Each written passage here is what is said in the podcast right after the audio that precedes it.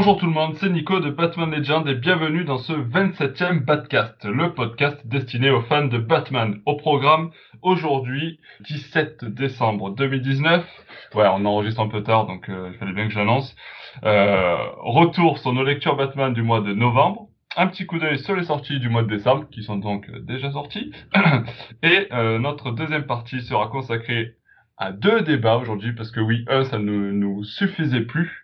Donc la première partie du, des débats, ce sera sur euh, une suite autour du film Joker qui a été évoqué, on va en parler un petit peu rapidement. Puis euh, un gros sujet, puisque c'est la fameuse Snyder Cut qui va nous intéresser, puisqu'elle est revenue sur le devant de la scène avec quelques posts sur les réseaux sociaux, notamment des acteurs du film. On en reviendra, on y reviendra dessus un peu plus tard. Ce soir, pour m'accompagner, plusieurs rédacteurs du blog, avec tout d'abord Alex.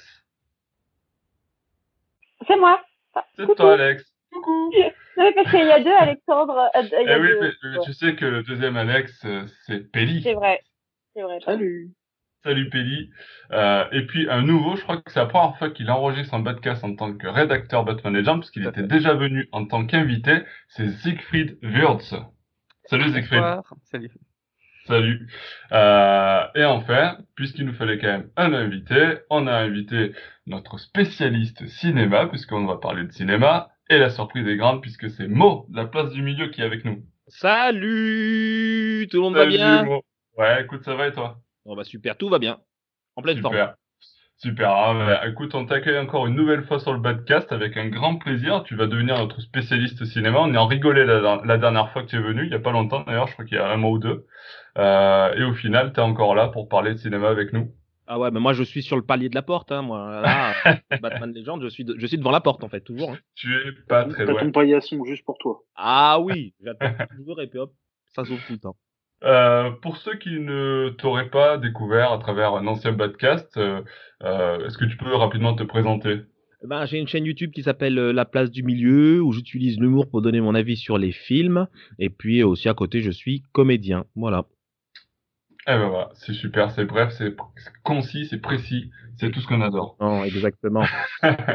on enchaîne avec donc nos lectures du mois de novembre et on va attaquer avec euh, euh, alors le Batman bimestriel euh, numéro 3 qui a été euh, publié en novembre. Petite particularité des bimestriels, c'est qu'ils vont reprendre euh, les récits Batman notamment principaux, donc Batman Rebirth, Batman Detective Comics par exemple. Donc euh, on va laisser ça de côté parce qu'on les traite dans euh, leur sortie euh, librairie et on va s'attaquer à la deuxième partie de ces bis- bimestriels qui est, enfin, qui est consacrée à un récit complet. Et le récit complet du jour, euh, c'est le fameux récit complet consacré à l'épouvantail qui se nomme Kings of Fear. Est-ce que tu peux nous en dire quelques mots, Siegfried? Je sais que tu l'as lu. Tout à fait. Alors, d'abord, juste pour parler du volume dans son ensemble, c'est un volume qui est extrêmement hétéroclite. Et j'aime pas, enfin, je comprends pas vraiment l'intérêt de mettre les, les excellentes aventures de- du Batman de King, puis des trucs assez, euh, assez honteux euh, de James Robinson en plein milieu dans Detective, en Detective Comics, et enfin, à la fin, le, un récit Kings of Fear qui n'appartient même plus à cette continuité. Enfin, c'est assez chaotique et je comprends Ouais, que les gens aient un, peu de mal à s'y retrouver parce qu'on mélange des continuités, on mélange des runs, on mélange des dessinateurs, on mélange même des, des optiques totalement différentes et bon, je, je trouve qu'on est à une époque où on a besoin de clarification et c'est pas, c'est, pas le genre de comics qui, Ah ouais, non mais là carrément. Mais qui apporte ce qu'il faut. Après Euh, malheureusement, je pense que ça va, ça sera, c'est que temporaire. Je pense que ça va être voué à disparaître un jour. Hein. On en parle souvent, mais euh, je pense que le kiosque, malheureusement, euh, en France, euh, peut-être même dans d'autres pays, ça va, ça va disparaître tout simplement. Donc euh, je pense que c'est le dernier dernier essai d'Urban pour essayer de sauver le, le kiosque. Bah, du coup, l'essai, hein, l'essai est intéressant puisqu'il y, a des- il y, a des- il y a des bonnes choses et des choses beaucoup moins bonnes. Enfin, clairement, la partie Detective Comics, vraiment, euh, enfin, Ouais. c'est, c'est moche c'est pas, pas bien, quoi. C'est, fou de dire que ça, ça se passe en parallèle des Batman de Tom King, qui, sont au moins, au moins magnifiques, à défaut d'être euh, intéressants. Enfin, ils sont, ils, sont, ils sont polémiques quant à leur fond, mais leur forme fait quand même consensus. Et donc, il y a le, ce fameux Kings of Fear de Kelly Jones, qui est euh, très étrange. Euh, je sais pas si vous avez vu ou regardé au moins quelques dessins. C'est Alors, extrêmement moi, baroque. je, moi, je l'ai lu. Moi, je l'ai lu. Effectivement, c'est, très particulier. Ça reste du Kelly Jones qui, euh, je pense, dans une histoire comme Kings of Fear, qui se consacre, qui se consacre à la peur. Euh, je trouve que ça colle parfaitement avec l'ambiance qui se dégage un peu du récit. Je sais pas ce que tu as trouvé, Ouais, mais. Je trouve juste qu'il faut un certain temps quand même pour que ça se mette en route et qu'au Ouais. début ça paraît juste un peu trop grotesque. Il y, a, il y a des choses qui vont clairement pas en termes de dessin. On se demande mais quel lien ça peut avoir avec la continuité. Enfin, c'est au début c'est assez déboussolant et pas toujours très réussi. Et puis tout à coup, à partir du, du numéro 3, c'est enfin, je rappelle que c'était publié en six fascicules à la base. À partir du troisième, ça devient vraiment excellent parce qu'il y a des touches d'humour qui tout à coup font vraiment mouche. Et euh, surtout, il y a l'épouvantail qui arrive vraiment sur le devant de la scène.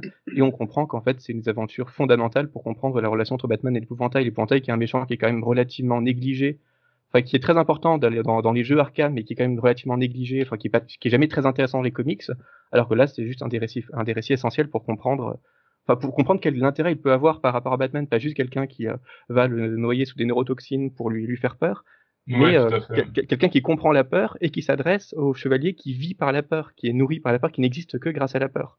Et voir la, la, relation entre ces deux personnages-là, ça, c'est vraiment très intéressant et très, très chouette. Donc je conseille, je recommande vraiment, surtout si vous avez aimé le Batman Ego de Darwin Cook, puisqu'on est vraiment exactement sur la même, la même optique de euh, Batman qui réfléchit sur lui-même, en l'occurrence grâce à l'épouvantail qui est un excellent catalyseur de tout ce qu'on peut penser sur Batman. Oui, tout à fait. Alors, faut juste rappeler au scénario, du coup, c'est Scott Peterson, même si Kelly Jones euh, est un grand nom. Et ah, j'ai l'impression qu'on parle plus, comme tu l'as fait, du récit de Kelly Jones, de Kelly Jones, plutôt que de Scott Peterson, alors que c'est lui le scénariste. Mais c'est vrai que, euh, alors que d'habitude c'est l'inverse, on parle plus du scénariste euh, plutôt que du dessinateur. Mais les dessins de Kelly Jones, ils sont pour beaucoup et ils attirent vraiment le, récit à lui euh, par rapport à ça. Si je me souviens bien, ils ont vraiment collaboré sur le sur la partie scénaristique, mais effectivement. Ah ouais, bah je sais pas, parce que ouais, alors effectivement peut-être parce que c'est vrai que je, alors, je sais pas, il est pas il est pas noté dans les scénaristes au niveau du du récit, donc je sais pas si quel est quel a été son rôle, est-ce qu'ils ont vraiment collaboré ou pas du coup. J'ai un petit doute, mais mais bon, ça m'étonnerait pas parce que c'est vrai que Kelly Jones il est quand même réputé pour ses ces récits un petit peu horrifiques. D'ailleurs, c'est lui qu'on avait retrouvé sur, sur le crossover entre Batman et Dracula euh, il y a quelques années. Là, je regarde par exemple dans la fin du volume 6, on a vraiment Kings of Fear by Scott Peterson and Kelly Jones. Il n'y a même pas de séparation euh, dessinateur-scénariste parce que les, deux ont une importance. on va retrouver ça exactement avec Batman Anarchy où c'est pareil. Je l'ai trouvé euh, ouais, sur le net. Parce que, ouais, sur le net parce que du coup, sur le, la publication urbaine, tu vois, il n'est pas du tout notifié. Oui, Même sur le sixième numéro. sur la, la dernière planche du, du, du, Batman 6 et du Kings of Fear 6, on ouais. la mention by Scott Peterson and Kelly Jones qui est assez important, je trouve, pour, euh, parce qu'on retrouve vraiment complètement l'esprit de Kelly Jones, effectivement. Ouais, effectivement, c'est carrément. Je pense que le récit euh, est fait pour lui, quoi. Mmh, tout à fait. Ok, euh, King of Fear. Alors c'est vrai que, euh, alors juste avant d'enchaîner très rapidement, euh, tu comprends le fait qu'il le sorte plutôt dans ce format-là plutôt que de le mettre dans un dans un récit complet en librairie? C'est un peu court pour le sortir en récit complet et surtout Oh, on en a vu. Euh, oui, bien sûr, mais Jack c'est bien plus court, par exemple, et puis il a, il a fait l'objet d'un. Ouais, mais ça, ça, ça rien à voir. Non, mais on est d'accord, on n'est pas sur le même, euh, on n'est pas sur le même type de récit, hein, on est d'accord. Mais ce que je veux dire, c'est que c'est possible, et ils le font pas forcément. Oui, mais justement, le problème de King of Fear, c'est que c'est pas du tout un récit culte. C'est un récit qui est connu de quelques initiés, et encore pas forcément.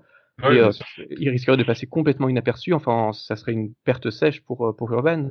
Donc quelque part, c'est c'est un peu. Ça cohérent par rapport à. pas forcément cohérent, mais enfin, on, comprend qu'il y a une démarche commerciale derrière qui est que si on veut euh, certains, certaines aventures de Batman qui sont vraiment très chouettes euh, des, des, de, Tom King, il faut aussi acheter celui-là et du coup on, découvre un récit qui est assez chouette. Mais du coup en mélangeant, on s'adresse aussi à des publics différents qui peuvent euh, du coup découvrir différentes choses. Donc ouais, c'est juste qu'il fallait, il fallait le faire paraître de toute façon parce que c'est une aventure qui est vraiment importante pour l'épouvantail. L'épouvantail, on sait qu'il va peut-être revenir, enfin c'est un personnage qui va reprendre de l'importance. Mmh et quelque part, c'est une bonne manière pour inciter les gens à l'acheter, sachant qu'ils l'auraient probablement pas acheté en récit complet, mais, mais c'est un petit peu dommage que du coup on se retrouve face à un récit qui est vraiment très cœur, enfin face à un volume qui est vraiment très hétéroclite et c'est on s'y perd un petit peu quoi. C'est, c'est dommage, mais ce récit-là vaut vraiment le coup d'être lu et rien que pour ça, je recommande vraiment le volume. En plus de, ouais, de, de Tom King, ils sont superbes. Après les Shot Top King, euh, effectivement, on peut les retrouver en librairie, mais mais, euh, mais sur le récit de, de Kings of Fear, il est, il est vachement intéressant. Moi, je trouvais ça cool. Euh, dommage que ça sorte pas un peu vers la période d'Halloween, ça aurait été cool. Mais euh, moi, j'aime bien les récits comme ça à la période d'Halloween. Euh, on va enchaîner sur le deuxième récit. C'est le. Tu parlais de Tom King tout à l'heure, et du coup, je vais passer la parole à Alex pour qu'elle nous parle du tome 10 de Batman Rebirth. Euh, oui, alors, je, je l'ai lu il y a fort fort lointain, donc je me souviens plus trop trop. Mais non, ça date juste de quelques semaines. euh, ah oui, euh, non, j'ai lu plein d'autres trucs entre temps. Euh, du coup, on est au dixième tome et euh, ça commence à être un peu long. Dans, dans le sens que qu'on est toujours sur un beau récit, Tom King fait de très belles choses. il y a eu évidemment des moments phares avec le mariage, avec différentes choses, mais là ce tome-là est un peu un peu euh, un peu décousu, euh, plein d'histoires. Euh, j'ai pas du tout accroché. Je l'ai lu en plusieurs fois. Je l'ai peut-être dit une fois, mais quand je lis bon, plusieurs fois un comic, c'est vraiment que la lecture est pénible et longue et, euh, et on est beaucoup moins dedans. Et du coup, euh, du coup, j'ai pas j'ai pas apprécié euh, ce dixième tome. T'as pas accroché. Non, je suis un peu déçue et je me dis bon là j'ai vu en sortie de janvier la 11e euh, c'est toujours pareil quand on est dans, dans de longues séries comme ça. C'est soit on espère qu'il y a un, ça remonte avec euh, avec une intrigue, euh, avec je sais pas, avec un moment fort aussi comme il y a eu pour le mariage, mais bon, hein, peut-être un peu moins marketing.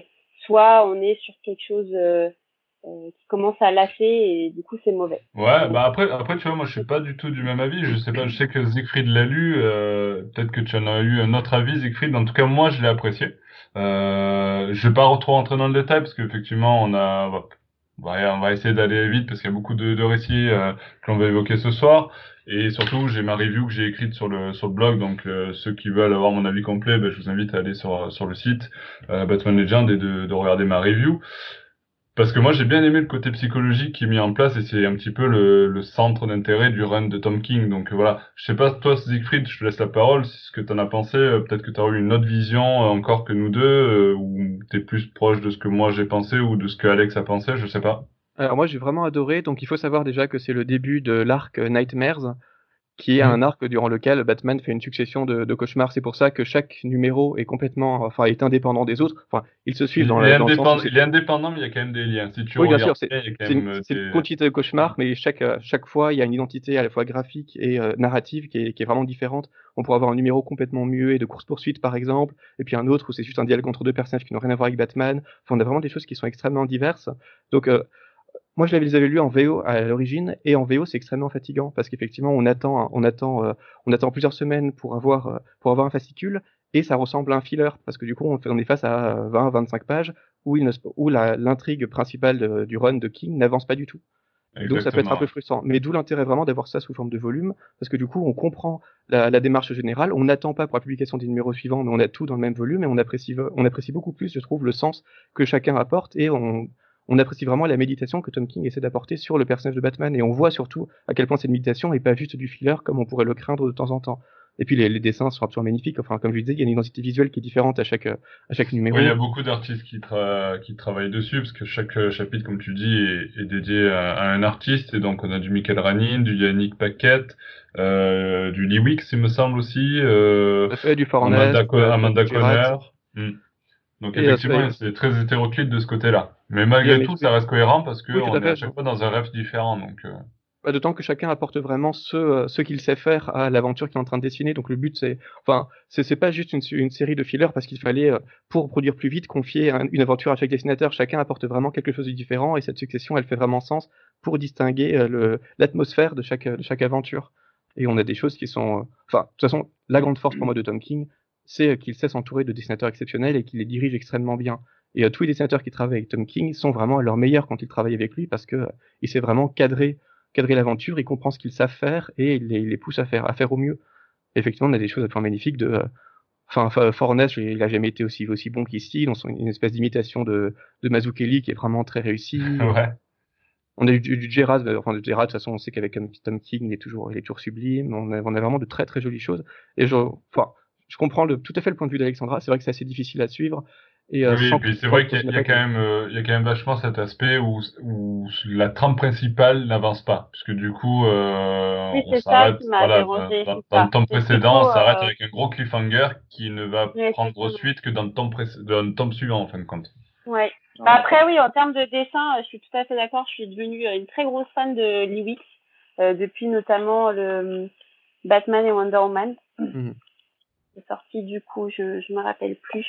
Mais euh, mais en termes de dessin, c'est magnifique. Hein, euh, mais euh, je commence vraiment à m'impatienter des, des des longues séries comme ça où il y a certains tomes qui sortent de la trame. Alors, des fois, ça peut être bien, hein, mais là, j'étais plutôt dans l'attente de continuer la trame et de m'investir encore plus, quoi. surtout qu'on promet le fameux combat contre Bane, etc. Donc bon, voilà, je pense que je pense c'est un peu pénible. Sachant quand même qu'on sort pas du tout de la trame, parce que tout le combat contre Bane ensuite va être euh, extrêmement influencé par le fait que Batman a subi cette série de, de, de, cauchemars qui en fait, enfin, je, je, je, c'est pas qu'on sort de la, c'est pas qu'on sort de la trame, c'est plutôt que qu'on on, on allonge encore, on alourdit. Et euh, y a pour beaucoup de gens, euh, c'est, ça commence à être difficile d'aller sur le dixième, le onzième, le douzième, que ce soit au niveau du prix, de la place chez soi. Euh, ou tout simplement parce que euh, je bosse aussi en, librairie et que les gens de, ont cette demande d'avoir des, des récits compacts, tu vois, euh, de un tome ou, un ou deux, et là ça fait long. Après, Tom King a toujours dit qu'il ferait 100 numéros. Bon, finalement, il va s'arrêter à 85, donc on sait où il veut aller. Il a annoncé qu'il voulait vraiment briser, briser Batman pour le reconstruire complètement ensuite. Et c'est vraiment dans Nightmares que euh, enfin Nightmares participe vraiment à cette euh, cette destruction de Batman pour la pour recomposition. Donc il fallait vraiment ce numéro là qui est vraiment essentiel parce qu'il s'il faisait juste des numéros d'action et qu'on avait tout de suite le combat contre Bane, on perdrait complètement cette dimension de euh, est de, compréhension de qui est Batman, de travail de qui est Batman. Et on se retrouvait avec une espèce de run à la Morrison où on a des combats tout le temps et qui manque un peu de méditation. Là, quelque part, c'est c'est assez expérimental et c'est vraiment très fort de parvenir à proposer presque une dizaine de numéros qui ressemblent à des fillers et qui sont juste là pour pour montrer à quel point Batman est, est cassé à l'intérieur et pour qu'on se demande mais comment est-ce qu'il va faire pour se reconstruire et euh, je spoile pas mais j'ai un peu lu la suite et ça va vraiment être on ne spoil pas, ça va vraiment être passionnant le, processus de reconstruction. Et justement c'est le plus intéressant c'est comment est-ce qu'il se reconstruit après cette crise et si la crise était trop courte on n'apprécierait pas la reconstruction qui vient ensuite. Donc moi c'est vraiment essentiel dans la réflexion de Tom King. Et c'est essentiel tout à fait d'accord avec toi mais il y a, y a j'aime bien avoir aussi euh, l'autre avis comme quoi c'est long tout simplement Ouais, non, mais c'est sûr que ça commence à être lent. Mais bon, sur ce, je coupe court à ce débat et on enchaîne sur le site parce que sinon on n'aura jamais le temps de faire quoi que ce soit. Euh, et on se donne rendez-vous en janvier pour le tome 11 alors. euh, le prochain récit que j'aimerais qu'on évoque, c'est le fameux Batman versus Deathstroke euh, qu'a lu Alexandra. Oui. Oh bah c'est nul suis toujours sur le même avis. Euh, C'était pas très très foufou. Euh, j'ai beaucoup de temps à, à aller dessus. Alors, euh, ce qu'on essaye de nous dire à travers euh, à travers ce comic, c'est la relation euh, père-fils.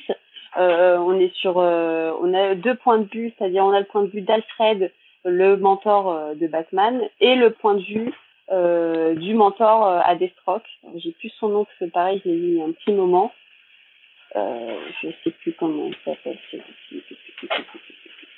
Moi, je me rappelle plus. Euh, et du coup, euh, ces deux-là s'entendent bien, donc Alfred est le menteur de Deathstroke, et essayent un peu de les aider. Bon, après on a un, VS Batman Deathstroke peu intéressant, qui n'apporte pas grand-chose ni à l'un ni à l'autre.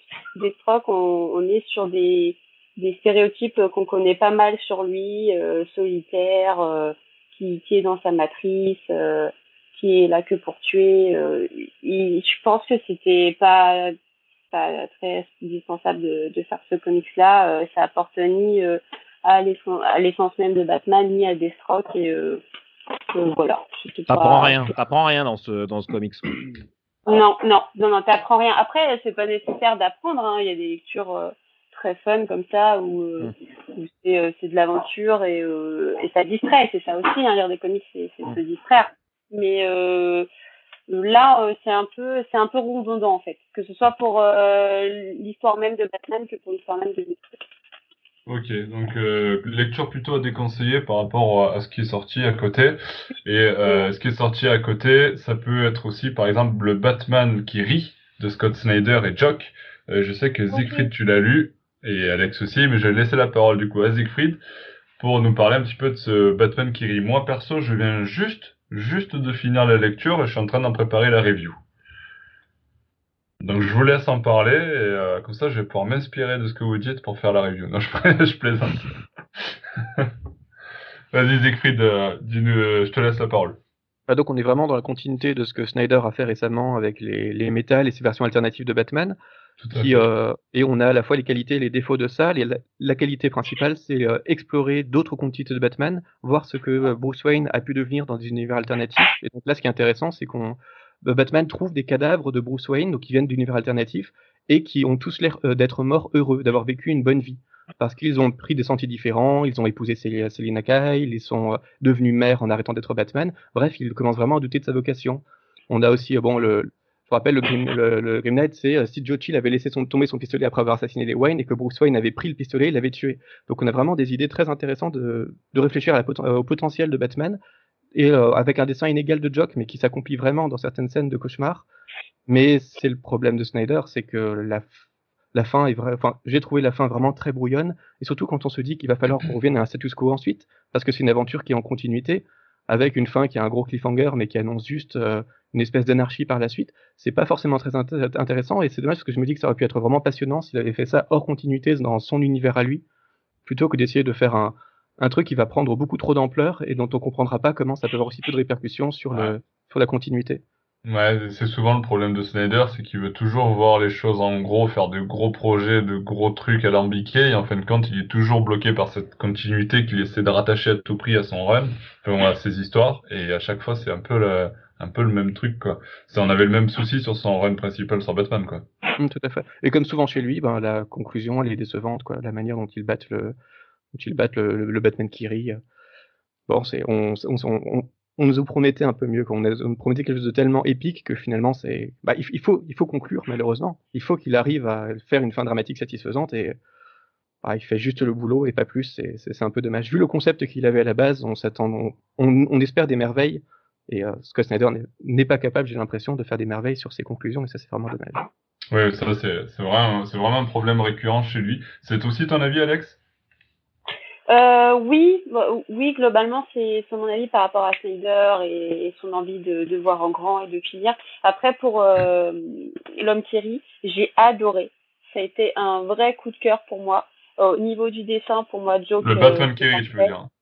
Le Batman Thierry, pardon. Parce que l'homme Thierry, c'est un autre truc.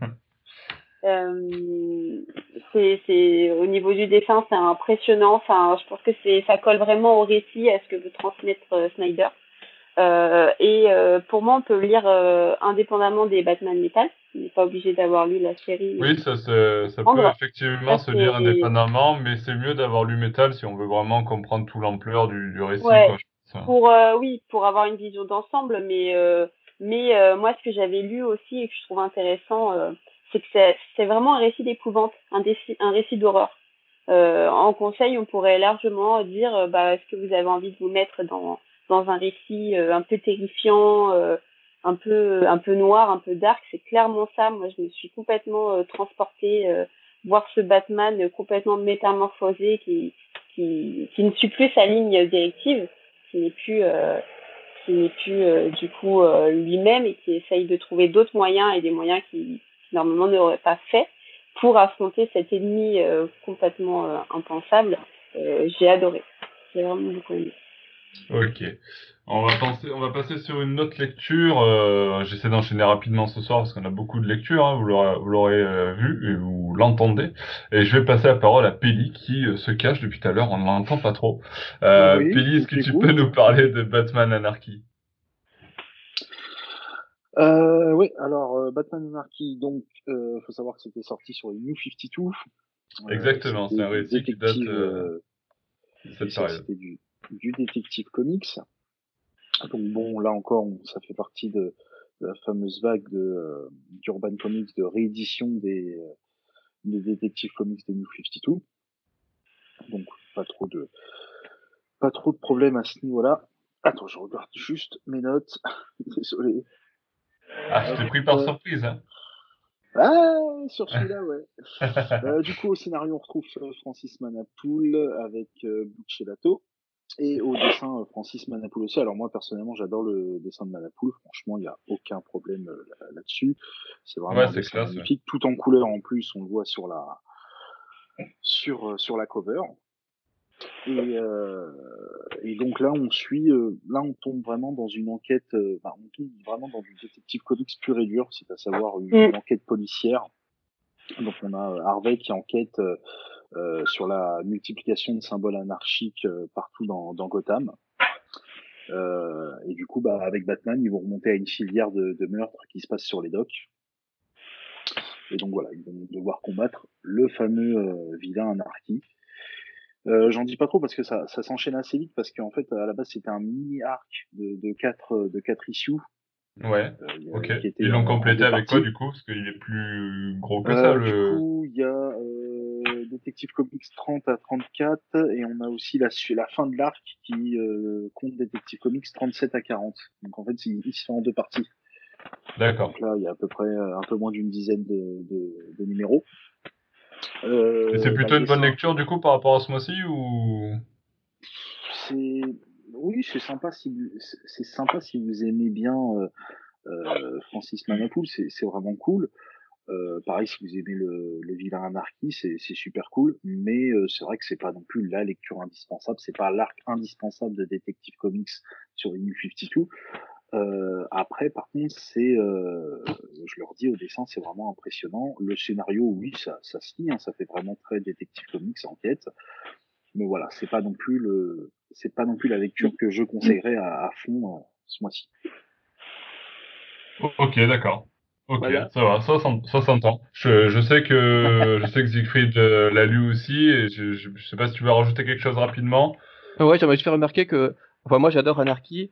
Je vais même consacrer quelques pages dans, dans mon livre sur Batman et euh, justement pour moi c'est un comic qui n'est pas du tout pour les gens qui aiment l'anarchie parce que déjà, bon c'est pas c'est pas l'anarchie canonique là c'est un personnage qu'on ne connaît pas qui prend le, le masque mhm. d'anarchie et qui n'a en fait aucune revendication anarchiste et c'est un peu tout le problème c'est qu'on utilise pendant tout, tout, tout, le tout le tout le tout le comics des euh, manifestations populaires pour euh, plus d'équité contre les privilèges enfin quelque chose qui finalement est assez intéressant et assez politique et finalement on se rend compte que les, les, que les gens ne, non, non, que les gens font du, font du chaos pour le plaisir de faire du chaos, qui sont en fait tous manipulés hypnotiquement, et qu'en fait euh, ce sont des bons, des bons petits citoyens très sages qui n'ont aucune envie de manifester. Et donc politiquement, il y a, il y a quelque chose d'extrêmement, euh, d'extrêmement malsain, je trouve, dans ce comics où euh, en fait on montre que quand le, quand, quand le peuple manifeste, c'est juste qu'il est, juste qu'il est hypnotisé, mais sinon tout le monde adore la société telle qu'elle est, alors que leurs revendications étaient a priori plutôt, plutôt légitimes. Et euh, cette, cette, anarchie qui poursuit sous le but, sous le, sous le masque de l'anarchisme, en fait, une petite vengeance privée, casse complètement, je trouve, le, tout l'intérêt qu'on peut porter au, au personnage d'anarchie. Donc, à part pour les dessins de Manapool, qui sont effectivement assez, assez superbes, l'histoire, je la trouve assez, assez, assez catastrophique, en fait, avec une fin qui est vraiment euh, très très plate et c'est vraiment très dommage finalement, on a beaucoup de pistes qui ressemblent à ce qu'on va retrouver ensuite dans le White Knight de Sean Murphy. Et évidemment, il faut, lire le White Knight de Sean Murphy qui, qui, qui pousse ces idées-là. Alors par, qui pour le coup est, quand même bien fait. Beaucoup mieux en tout cas de ce point de vue-là, oui. Ouais, pour le coup, il, était hyper bien. Euh, J'enchaîne rapidement du coup avec euh, Alex. Je te laisse la parole sur euh, Birds of Prey Rebirth tome 1. Euh, et si je me trompe pas, ça reprend ce qui était sorti en kiosque chez Urban, non? Oui, ça va pas du tout. euh, en fait, quand j'ai vu euh, ce comics, j'avais pas tout, de suite euh, compris que c'était euh, ce qu'on avait lu au kiosque auparavant. D'accord. Et du coup, il était content. Il me dit, oh, il y a... les deux premières. les, deux premières. Je me suis dit, il y a un truc qui est très bizarre. Et parce que je les avais eu en tête. J'ai l'impression déjà vu. Ouais, et en fait, ils avaient fait exactement la même chose. Ils font toujours la même chose avec euh, Teen Titan. Euh, pareil, euh, la série oui, pilote. Là, ils. Euh, il y a le tome 2 que j'ai vu qui sort en janvier. Il y avait eu le tome 1 et je me souviens qu'avec Alianor du blog, pareil, on s'était fait avoir. donc, ça va être un peu redondant parce que je me souviens que j'en avais parlé et en podcast et en article.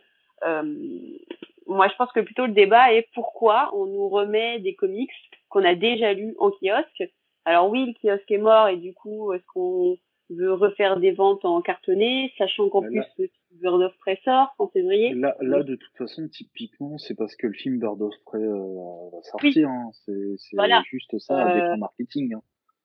Oui, oui, mais sachant vont possible, ouais. hein. Sachant qu'il y a beaucoup de Birds of Prey qui arrivent en janvier. Hein. Bah, en janvier, il y a, février, février, février personnage. Ouais. Non, non, c'est en, janvier. Ouais. Janvier, ouais, bah janvier. C'est fin le 20 janvier, euh, il va y avoir euh, un tome pour chaque perso. Bon, c'est voilà. Mais après, euh, en soi, sur le récit même, c'était super bien. c'est vraiment très intéressant pour connaître les Bird of Prey, connaître comment elles fonctionnent en team, euh, ensemble, comment elles fonctionnent chacune de leur côté, comment elles se complètent et comment parfois c'est difficile, avec euh, des bonnes trames euh, scénaristiques, des ennemis intéressants. C'est c'est très intéressant pour euh, pour les connaître. Je pense que ça ça sera beaucoup mieux que de voir le film. je suis méchante, mais euh, déjà mon avis. Ah mais moi je moi je je, je, je ne décourage pas de voir ce film qui euh, Non, non, je vais y malgré vais simplifier. toutes ces toutes ces ces défauts qu'il pourra avoir seront assumés entre guillemets donc Ouais. à la limite je dis pourquoi pas mais bon, enfin bon c'est un autre débat Voilà. c'est un autre débat et on va on va enchaîner sur la dernière euh, lecture du mois et on va faire très très vite parce que j'en profite pour teaser euh, la- le lancement d'une nouvelle rubrique et on va peut-être le lancer du coup avec ce récit-là qui s'appelle Heroes in Crisis de notre fameux Tom King euh, dont on a finalement pas arrêté de parler euh, ce soir. Et l'idée de notre prochaine euh, de notre prochaine rubrique, c'est de faire un duel avec des avis qui s'opposent, avec euh, un pour et un contre, un oui, un non, etc. Et euh, on va inviter les lecteurs à voter euh, sur sur ce sur ce créneau-là et voter sur quelle idée, idéologie, on va dire, qui se dégage des deux contreparties, euh, il se rapproche le plus, sachant que pour ce récit-là, je, je crois que si je dis pas de bêtises, il y a Alexandra, Siegfried et Peli qui participent. C'est ça? Yes. C'est ça.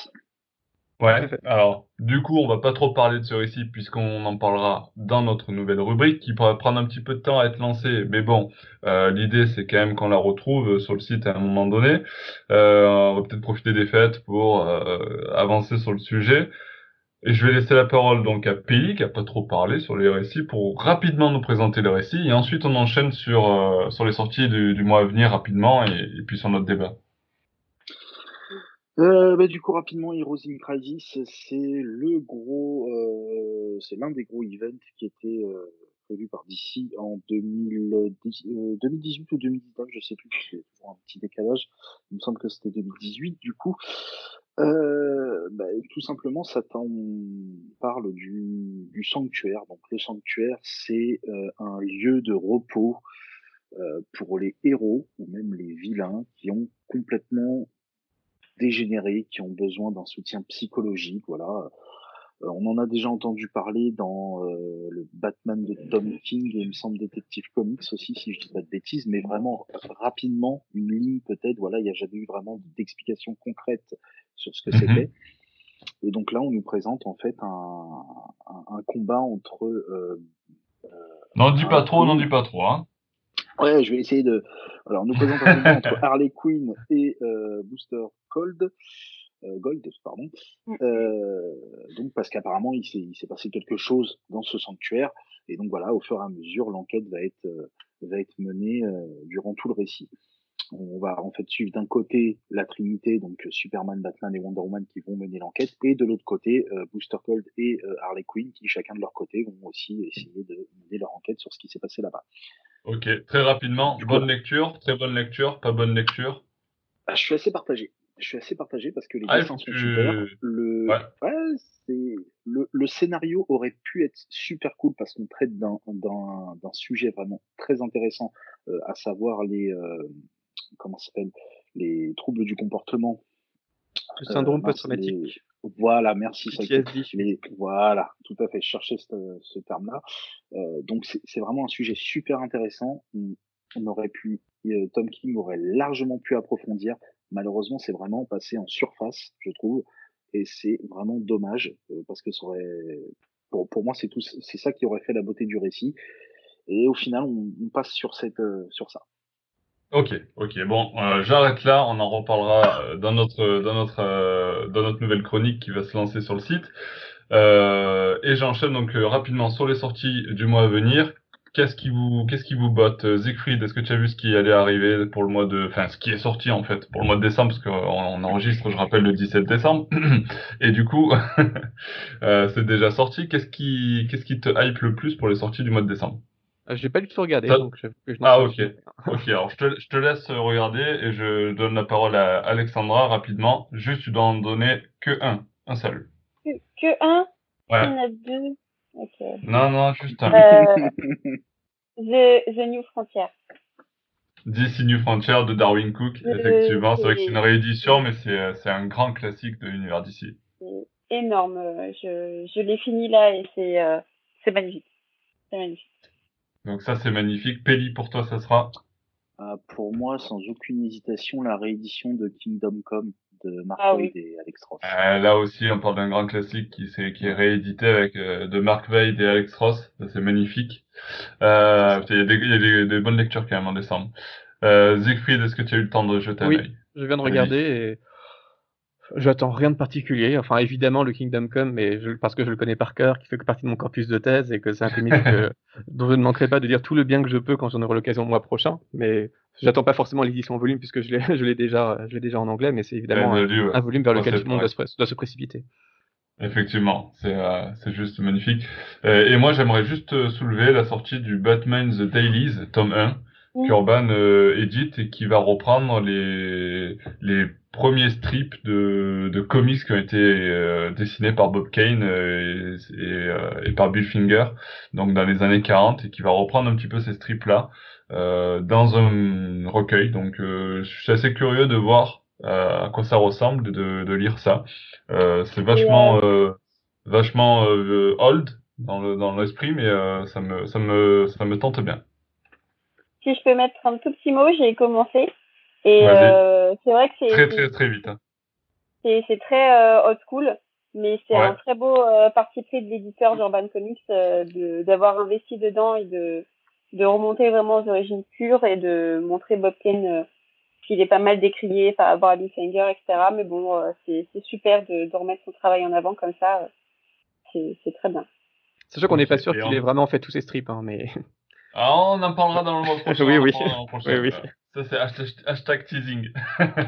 Dans mon livre aussi, hashtag publicité. Hashtag publicité, le livre de Siegfried Wurtz, exactement, qui est le Chevalier Noir.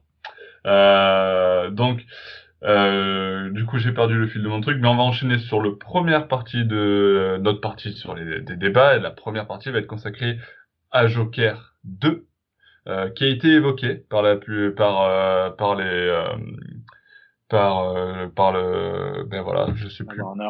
La Warner, Ouais. la Warner, Warner Bros. Ouais, la Warner, non, je crois que c'est Un plus petit les peu tout le monde, hein. Ouais. plutôt Ouais, les journalistes qui l'ont aussi. évoqué. euh, Euh, donc je pense que ça, ça a fait pas mal parler. Donc je voulais qu'on évoque rapidement le sujet.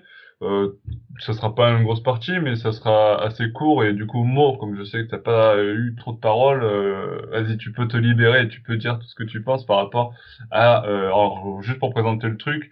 Euh, l'idée c'est que euh, Joker 2 serait euh, enfin aurait été mis en production post en pré-production. On en a parlé euh, ça a été démenti. Oui non un peu on sait pas. Et donc l'idée c'est que il y ait peut-être un jour une suite au film Joker avec Joaquin Phoenix réalisé par Todd Phillips. Mhm. On en a dit on a dit déjà euh, dans ce podcast tout le bien qu'on a pensé du film Joker avec Joaquin Phoenix Mhm. mais est-ce que ce Joker 2, cette suite, serait une bonne idée selon toi, Mo? Bah, moi, je pense que ce serait une mauvaise idée dans la mesure où, enfin, ce serait une mauvaise idée. Après, on ne sait pas qu'est-ce que pourrait donner ce film-là, donc on peut pas vraiment euh, se donner un avis sur un sur un film qui n'existe pas encore. Mais en tout cas, euh, toute la toute la stratégie de de la Warner pour le pour le film Joker, c'était d'en faire un vraiment un standalone, c'est-à-dire vraiment un film qui allait se suffire à lui-même et qui aurait pas justement qui qui dérogerait en fait à toutes les lois, euh, enfin toutes les lois, toutes les euh, toutes les comment dire toutes les normes qu'on a un petit peu sur les films euh, du genre super-héros, c'est-à-dire des films qui ont des suites, des films qui amènent aussi à des possibles crossovers. des films avec des budgets des budgets vraiment dantesques et également voilà avec donc vraiment pour euh, avoir aussi un objectif de, de toucher un large public et, euh, et du coup d'avoir le, le maximum de, de chiffre d'affaires à, l'arrivée. Donc là, le Joker, en fait, euh, toute la stratégie et toute l'image qu'a ce film-là, c'était le fait que bah, le Joker 1 suffira à lui-même et il n'y en aura pas d'autres. Donc là, s'ils doivent faire un, s'ils persistent sur cette idée-là de faire ce film-là, de faire ce- ce- cette suite, ce serait vraiment quelque chose de, euh, de vraiment très osé. Et d'autre part, ce serait quelque chose de, je, je pense, que ce serait énormément difficile à faire dans la mesure où, en partant du principe que le, euh, le Joker se terminait avec une conclusion qui était en plus une conclusion satisfaisante, hein, qui peut-être qui ouvrait peut-être euh, Mm. le champ des possibles, mais avec une, une- quand même une, une, une fin qui était qui restait satisfaisante. Comment tu vas faire pour redonner euh, une intrigue et redonner un, dynamisme à, un film qui était euh, qui était très bien conclu dès le départ. Voilà. C'est moi c'est la question dont je me pose. Pour moi c'est euh, le Joker euh, 1 su- le Joker suffit suffit à lui-même et a pas besoin de suite quoi. Non, moi je suis d'accord, le Joker, voilà, c'est un film, euh, comme tu l'as dit au début, il était construit pour être tout seul. Donc en fait, pourquoi vouloir à tout prix faire une suite? Mais après, encore une fois, euh, c'est euh, le business qui parle. C'est-à-dire que Joker a été un énorme, succès, un énorme succès. Il a franchi la barre du milliard de dollars euh, au box-office. Donc forcément, euh, ça fait parler. Et euh, d'ailleurs, ils ont interrogé euh, après coup le réalisateur, Todd Phillips, qui a répondu euh, par rapport à, à ça. Voilà ce qui se passe concernant une suite. Joaquin et moi, ou Joaquin et moi, en avons parlé, et pendant qu'on faisait le tour du monde avec les exécutifs de chez Warner, en allant à Toronto, à Venise pour tous les festivals, euh, bien sûr, on est assis à table et ils disent des trucs comme alors avez-vous pensé à une suite, etc., etc. Mhm. Mais si on parle de contrat pur, il n'y a pas de contrat pour nous pour même écrire une suite et on n'a pas demandé à Joaquin d'être dans une suite. Est-ce que ça arrivera? Encore une fois, je pense que l'article en question n'était que le reflet d'attente, au Bien mieux, sûr. de la part des fans. Bien sûr. Bah, que- C'est Ah, totalement qu'est-ce que- Qu'est-ce que t'en penses? Tu penses que il y a un peu de langue de bois ou est-ce que vraiment il y a vraiment rien du tout de fait par rapport à ça et que ça risque pas de d'être euh, d'être euh, mis au bout du jour euh, Euh, le, ce qui a, aussi, ce qui était caractéristique du Joker, c'est que euh, aussi ce film-là n'avait pas beaucoup, énormément d'attentes. C'est-à-dire qu'on attendait, on était vraiment dans une, euh, on était dans une attente, mais une attente, une attente passive. Il n'y avait aucune exigence de, la part du public et on ne savait pas à quoi on allait s'attendre justement dans, ce film-là. Là, je pense que Todd Phillips aussi, il essaye de baisser un petit peu la pression parce que à Mm. partir du moment où les gens commencent à demander une suite, c'est qu'ils commencent à avoir des exigences comme un, un cahier des charges un petit peu interne là où on se dit ouais on aimerait voir telle chose telle chose. On aimerait voir Harley Quinn on aimerait voir peut-être euh, euh, le Joker euh, rencontrer Batman ou Bruce Wayne au moins qui a grandi etc et euh, et du coup à, à partir de ce moment là on commence vraiment à avoir un film de commande et à partir du moment où tu as un film de commande, là, on est vraiment attendu au tournant. Et je pense que aussi Todd Phillips et, là ça sent la ça. merde. Voilà. Et, et je pense qu'il essaie d'éviter ça aussi. Ouais, je suis d'accord. Et, et justement, euh, par, par rapport à ça, euh, c'est, euh, c'est un petit. Enfin, je- est-ce que c'est ton avis, toi aussi, Alex? Je sais que tu, tu vas nous quitter après. euh, je, je dévoile un peu, mais tu vas nous quitter avant le débat sur Snyder. Euh, Non je te laisse Ça, Je ça, te ça laisse, vient un peu je te de laisse un peu qualité, la parole. Il y a quelqu'un qui a sauté de son balcon. Mais euh, t'en penses quoi, toi, par rapport à ça? Tu penses que c'est une bonne idée, euh, cette suite à un film de Joker? Euh, là, tout de suite, début en blanc, non. Parce que, euh, parce que. Est-ce que tu serais euh, hypé par, par l'idée de voir une suite Je sais même pas, en fait. Parce que le problème, c'est que. On, Même si on t'annonce qu'il y a Joaquin Phoenix Bah ouais, parce que il, il est magnifique en, en son unité. C'est-à-dire que euh, moi, j'ai plus envie aujourd'hui de me revoir le Joker, le revoir au, au cinéma ou chez moi ou dès qu'il sort en DVD, que de voir une suite. Et je pense que ça veut tout dire. C'est-à-dire qu'on là, on n'est plus du tout dans une optique euh, euh, Marvel où il y a une suite, où il y a une continuité, ou même euh, ce que fait euh, ce que fait le DCU, c'est que le Joker en brut comme ça, c'était c'était beau, c'était fort, c'était inspirant. Euh, j'ai ni envie de le lire en comics, j'ai ni envie de le voir en série, j'ai juste envie de me refaire ce film. Euh, ça n'emmène pas en plus la fin du Joker de suite. Ne, ne les tente pas, ne leur donne pas l'idée de le faire en comics parce que ça Non, va alors, s'ils s'ils nous écoutent et qu'on est si connus de ça, euh, ça, ça on Oui, mais euh, Todd Phillips nous écoute avec Joaquin Phoenix euh, tous les mois. Ah, bah, alors, euh, coucou, hello. Version English, s'il vous plaît. euh, donc, euh, je- j'en j'en ai pas envie, j'y ai même pas pensé. Et quand j'ai vu qu'il y avait des annonces du 2, je me suis dit, oh non, pourquoi? Et euh, après, il faut pas non plus trop trop parler de ça parce qu'il n'y a pas eu de, de scénario, il n'y a pas de vraie annonce. euh, Non, il n'y a, y a rien, y a rien du tout. D'ailleurs, euh, euh, je pense qu'il faut se mesurer aussi par rapport à ça. Il y a peut-être une hype, une hype si forte parce que euh, parce que le film était génial et que du coup, ça fait longtemps que en tant que fan de DC, on n'a pas ressenti ça au cinéma. Tu vois, je pense que euh, je pense que voilà, ça fait beaucoup de buzz du côté Marvel avec bah, Infinity War, etc. C'était cool hein, aussi, je suis allée les voir. Mais on est tellement heureux de d'avoir eu un si beau produit qu'on se dit ah oh, bah faut qu'on continue et euh, comme ça a super bien marché, on va faire un Joker 2. Non, attendez de voir ce que ça va se passer avec Batman. Ça peut être super cool.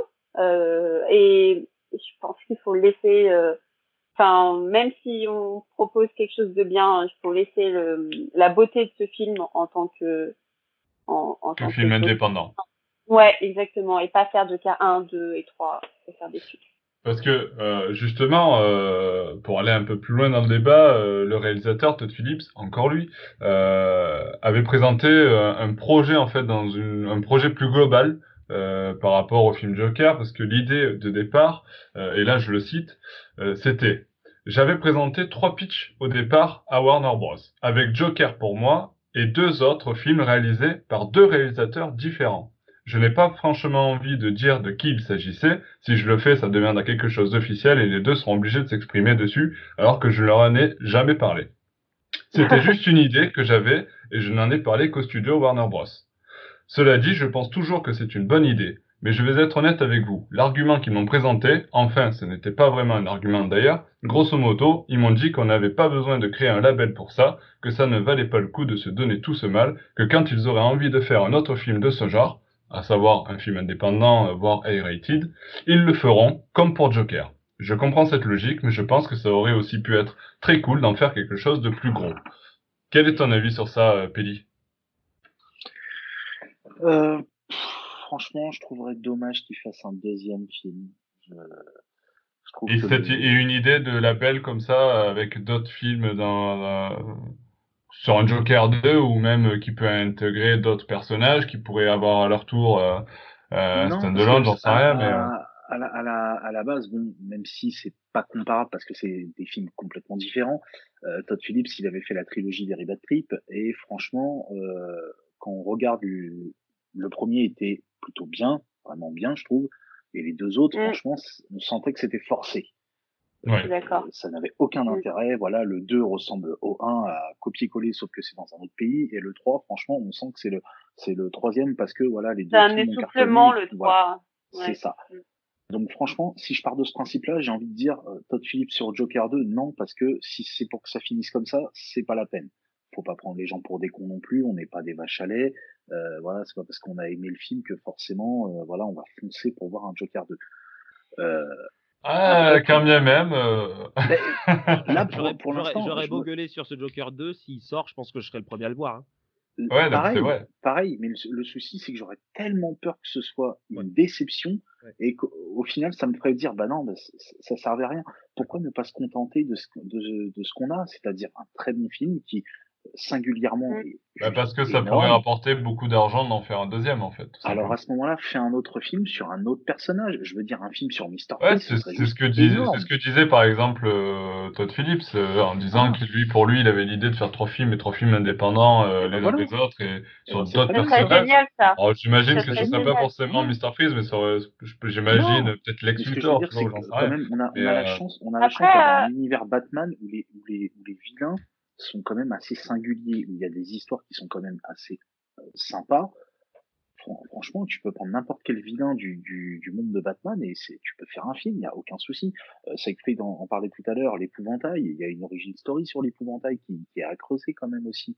Il y, a, il y a plein de personnages comme ça euh, qui sont à creuser. Le, le pingouin aussi, ça serait super. Le pingouin. Ce serait bête de s'attarder sur le Joker, même si son Joker est très bien réussi, ce serait bête de s'attarder dessus. Donc, Après, pour, Joker euh... numéro 2, non. Justement, euh, quand on a interrogé euh, l'acteur euh, Joaquin Phoenix par rapport à ça, euh, il a répondu euh, que lui, il était partant pour si jamais on lui demandait un jour de faire un deuxième Joker, d'interpréter un nouveau Joker, lui il serait partant.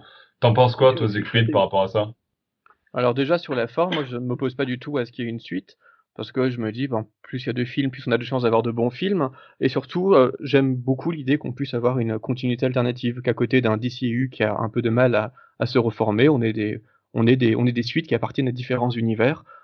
Moi, pour moi, ça, enfin pour moi, ça permet de développer différentes unités esthétiques et c'est pas plus mal. Sur le fond, je constate juste que tout le monde décrit le 1 en disant oh le Joker ne doit surtout pas avoir d'origine, ça va être catastrophique et maintenant c'est le meilleur film de tous les temps. Donc je me dis aussi plus on va dire du mal, plus on va décrire le 2 et plus et plus il va être bon. Enfin finalement, on ne sait jamais à quoi le film à quoi le film va ressembler. On a on a reçu un, un assez bon démenti sur le sur le sur le premier film. Moi, je l'ai bien aimé sans être bouleversé. Du coup, je me dis, on verra bien pour la suite. Je l'attends pas particulièrement, mais j'en ai pas particulièrement peur non plus. Et euh, pour euh, rebondir sur ce que les épées moi, j'ai préféré Very Bad Trip 2 à Very Bad Trip 1, et largement. Donc je me dis, si... Euh, Moi, je... oui, donc, donc, c'est vrai que le 2 est... Donc, oui, bah justement, mais parce que... Mais justement parce que dans le premier, et justement parce que dans le premier il posait des concepts et que dans le 2 il n'a plus besoin de poser ses concepts et il peut aller directement au but. Et je me dis que le, la suite du Joker peut aussi éviter tous les écueils du premier qui était euh, la représentation la représentation du peuple des classes défavorisées qui était vraiment très lacunaire et très euh, très gênante parfois même malsaine dans le premier film pour aller directement à des, aux actions du Joker et ça peut donner quelque chose de très intéressant pour la suite. Donc comme j'ai dit je l'attends pas particulièrement. Si mais s'il se fait j'irai le voir avec plaisir et je serai pas du je, je ne m'y oppose pas et je, je l'approuve pas particulièrement. Enfin on verra bien. Moi tout me va. De toute façon, on n'aura pas vraiment le choix, mais c'est vrai que c'est pas mal d'en discuter dans le sens où euh, c'est quand même un film qui a fait beaucoup parler et, euh, et le fait qu'on ait euh, un film qui s'annonce tout seul et qui, au vu de son succès, devient un film qui peut être une franchise un peu plus grande, ça fait toujours réagir. Bah, D'autant que, que, les premiers avis de ce débat, c'est quand même la Warner, parce que du coup, ça leur permet vraiment de voir où de voir où on est le public, si le public veut une suite ou, ou n'en veut pas. Donc c'est aussi pour ça surtout qu'il est, qu'il est intéressant, je trouve. Que chacun donne un, peu, donne un peu son avis parce que ça permet à la Warner de jauger un peu à quel point ça peut être euh, pertinent et ce qu'ils pourraient éventuellement faire s'ils en font. Eux évidemment ont très envie, mais ils vont pas le faire si, si, si personne n'est partant. Mais tout à fait. Et quand on parle d'avis des fans, euh, la Warner devrait entendre ceux de la fameuse release The Snyder Cut, puisqu'ils sont nombreux à la réclamer depuis des années, depuis deux ans maintenant. Euh, et euh, on va enchaîner sur cette partie-là, la fameuse Snyder Cut. Je crois que c'est le moment où on va dire au revoir à Alex. Au revoir. Au revoir Alex. Au revoir Alex. Ah, tu es trop jeune, tu es trop jeune pour ce débat, Alex. Tu es trop jeune pour parler de Snyder Cut. Va te coucher. Laisse parler les hommes. Bah, tu vas te calmer, toi. Je rigole. ok, bon, bah, sur ces belles paroles, on va enchaîner euh, sur notre débat sur le fameux Snyder Cut. C'est vrai que c'est un gros, gros débat depuis euh, depuis très longtemps depuis deux ans maintenant, depuis la sortie du, du film. Euh, un film qui aura déçu de nombreux fans. Euh, moi, je me compte là-dedans. Je pense qu'on en avait déjà parlé. C'est vrai que ça a été quand même plutôt euh, décevant dans son ensemble. Mais euh, la hype s'est relevée euh, ces derniers jours avec notamment quelques posts sur les réseaux sociaux avec le, le fameux hashtag Release the Snyder Cut euh, qui a été posté par les acteurs eux-mêmes alors, par certains réalisateurs, mais aussi par les acteurs eux-mêmes du film, c'est-à-dire Gal Gadot, Ben Affleck, euh, j'ai plus la... Jason Momoa, euh, Ray Fisher. Ray Fisher aussi, oui. Voilà. Euh, donc c'est vrai que euh, ça a été quand même, ça a relevé un petit peu, euh, ça a remis au goût du jour ce débat-là. Est-ce que pour toi, Mo, euh, tu as une grosse hype autour de cette euh, Snyder Cut? Est-ce que tu aimerais un jour vraiment la voir, cette Snyder Cut? Ce sont des, ces genres de rumeurs et ce genre de d'engouement euh, ça fait un peu partie de, euh, des légendes qu'aiment bien se créer les, les fans en fait de, de films. Quand tu vois, je sais pas, euh, par exemple, tu as eu, euh, as eu Justice League, qui il y a eu un Justice League dans les années 2000 qui n'a pas été réalisé. Je crois que c'était celui qui a réalisé Mad Max qui devait réaliser ouais, aussi. George Miller. George Miller, pardon, voilà. Tu as eu Superman Lives de Tim Burton également qui n'a pas eu lieu et du coup il y a eu un documentaire sur ce film-là. Il y a plein de, de choses qui ont, qui donnent ce goût d'inachevé aux fans et qui ont, qui ont envie, même si effectivement le film n'est pas abouti, que euh, la version de Snyder ne sera pas complète et ne sera peut-être jamais complétée euh, euh, complètement, comme c'est le cas de le dire, et eh ben, je pense qu'il y a quand même des fans qui veulent, qui méritent, qui se disent mériter de voir au moins les, ce qu'aurait pu être peut-être l'un des meilleurs films de, enfin le meilleur crossover, en tout cas l'un des, des meilleurs crossovers de films de super-héros. Voilà. Donc je, je suis. Tu te, tu te comprends là-dedans, toi? Moi, je me comprends dedans parce que je, je, suis quand même curieux de savoir ce qu'aurait pu être le, le, le, film que qu'aurait sorti euh, Zack Snyder quoi si ça avait vraiment s'il avait eu vraiment la main sur sur tout et euh, il y a aussi cette grosse frustration moi quand j'ai eu ce quand j'ai vu ce film là de Joss Whedon euh, de voilà parce qu'il avait lui il a repris le il a repris le flambeau pour euh, pour la production et la réalisation de Justice League j'ai eu vraiment cette frustration de me dire franchement c'est c'est pas c'est pas ce film que enfin je devais normalement c'était ce C'est film pas devait ça pas qu'on m'a promis. voilà. c'est pas ce qu'on m'avait promis d'une part et d'autre part c'est le film devait pas être comme ça j'en suis sûr et du coup moi j'ai j'ai jamais j'ai jamais pu vraiment rentrer dans ce film Justice League parce que pour moi c'était pas le produit final c'était le produit qui a été modifié par la production et par l'arrivée d'un réalisateur qui a repris le projet en cours de route euh, parce que ben, le précédent réalisateur Zack Snyder l'avait quitté aussi également donc euh, je, je suis vraiment curieux de voir ça même si effectivement euh, je me fais pas trop d'illusions là-dessus comme quoi voilà Ah. je pense pas qu'on verra Euh, quoi que ce coupure. soit financièrement ce que ça devra engendrer et également de devoir ressortir euh, de devoir refaire le montage etc je pense pas que la Warner ait le temps de euh, de réaliser ça je pense qu'on verra ça dans il faudra attendre le un petit peu le temps un petit peu long dans le temps long on verra comment Ouais, ça Alors, tu, Mais tu pas dans ça, l'immédiat. penser, ça me fait penser au début, tu parlais des, des films qui n'ont pas eu lieu alors qu'ils avaient été un petit peu euh, teasés, euh, mais qui n'avaient même pas commencé leur production. Par exemple, le, Superman de, de Tim Burton ou le film de George Miller.